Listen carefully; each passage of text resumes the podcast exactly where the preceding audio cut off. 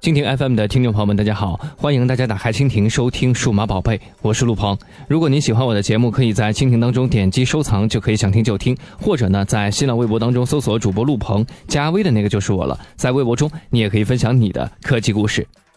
今天节目当中，我想和大家聊一聊，为什么九五后更喜欢用 QQ 而不是用微信呢？前不久，数据咨询机构易观国际发布了二零一六年五月移动 APP 的排行榜 TOP 前五百。前十名呢，均被百度、腾讯、阿里巴巴三大互联网公司占领。其中呢，腾讯系列是占了五个席位，分别是微信、QQ、腾讯视频、QQ 浏览器和腾讯手机管家。而张小龙二零一一年推出的微信，只用了五年时间，就在活跃用户上达到了六点八亿人。与此相应的呢，是同行产品啊，QQ 虽然发展了十几年的时间，但是在活跃用户上依然抵不过自家兄弟微信。凡此种种，旨在说明呢，微信在移动互联网时代的风靡趋势，尤其是在现在的上班族中，微信不仅是平时社交生活中的必备，也是工作的常用工具。但是呢，根据腾讯微信的相关报告呢，在微信的用户群体中，百分之六十以上的年龄是超过了二十五岁。与此相对应的是，QQ 的用户中呢，百分之六十以上的用户年龄呢是低于二十五岁。特别是在九五后这一群体中，QQ、QQ 空间、百度贴吧成为了主要使用的一个社交应用，并且在 QQ 的社群中呢，十到二十九岁的用户占比达到了百分之八十。那么，为什么七零后、八零后喜欢用微信，九五后、零零后则喜欢用 QQ 呢？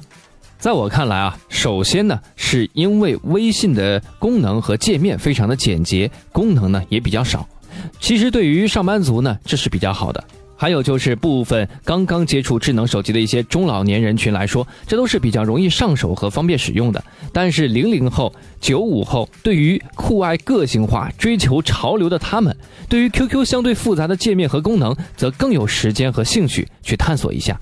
其实。就 QQ 空间和微信朋友圈，两者虽然都是移动互联网时代的社交分享空间，但是微信朋友圈则非常简洁，不能彰显九五后啊、零零后的一些个性化特点。至于可以自定义装扮的一些 QQ 空间呢，包括一些付费使用的功能，都可以满足于九五后、零零后追求时尚潮流的一些心理需求。再者，微信的游戏功能偏少，且基于熟人圈子，对于爱好游戏又没有庞大熟人圈子的九五后。微信的吸引力比 QQ 要弱了好几个层级。进一步来说，年轻用户对于陌生人社交的兴趣呢更强烈，而 QQ 在查找和添加陌生好友上显然是更加方便。